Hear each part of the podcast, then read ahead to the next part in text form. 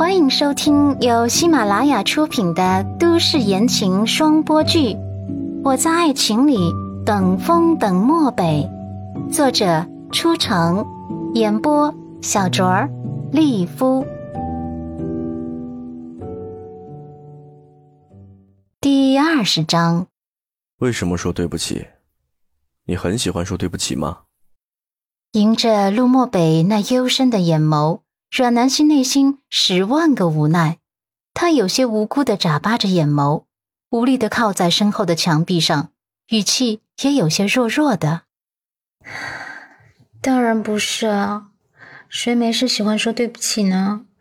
只是我知道我的家人很过分，他们说话比较伤人。尽管内心充满了悲伤和凄凉，可现实终究是现实。他低头。清澈的眸底倒映出悲伤和愧疚。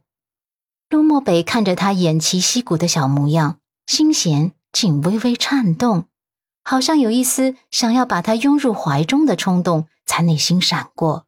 最后，他还是压抑住了，只是唇角忍不住上扬，淡淡道：“他们是他们，一码归一码，你不用道歉。”听到这句话。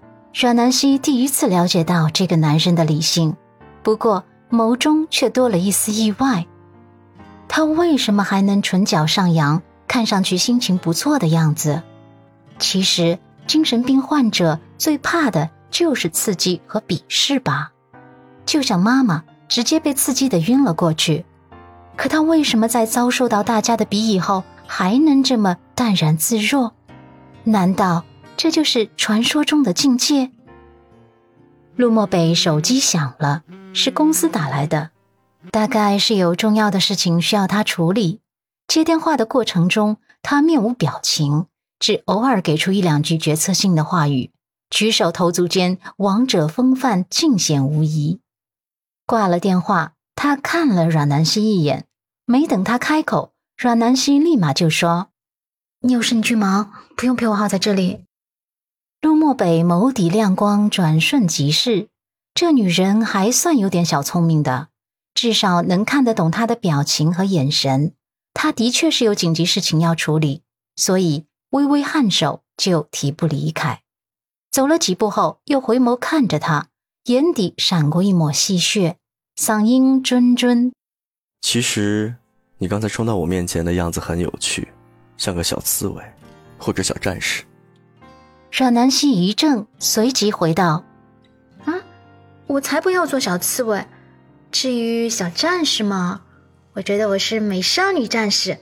嗯，没错，就是美少女战士。”陆漠北的眸底闪过一抹自己都未曾察觉到的暖意，侧身离去。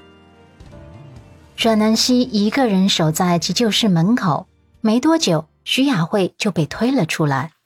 医生说他没什么大碍，会晕倒只是因为最近劳累过度，再加上情绪起伏比较大所致。考虑到病人有精神病的病史，所以叮嘱阮南希注意照顾病人的情绪，尽量不要刺激病人。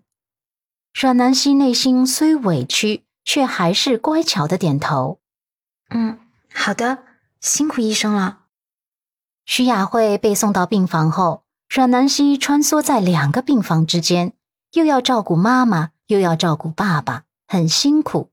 一直到晚上八点钟，徐雅慧终于醒了。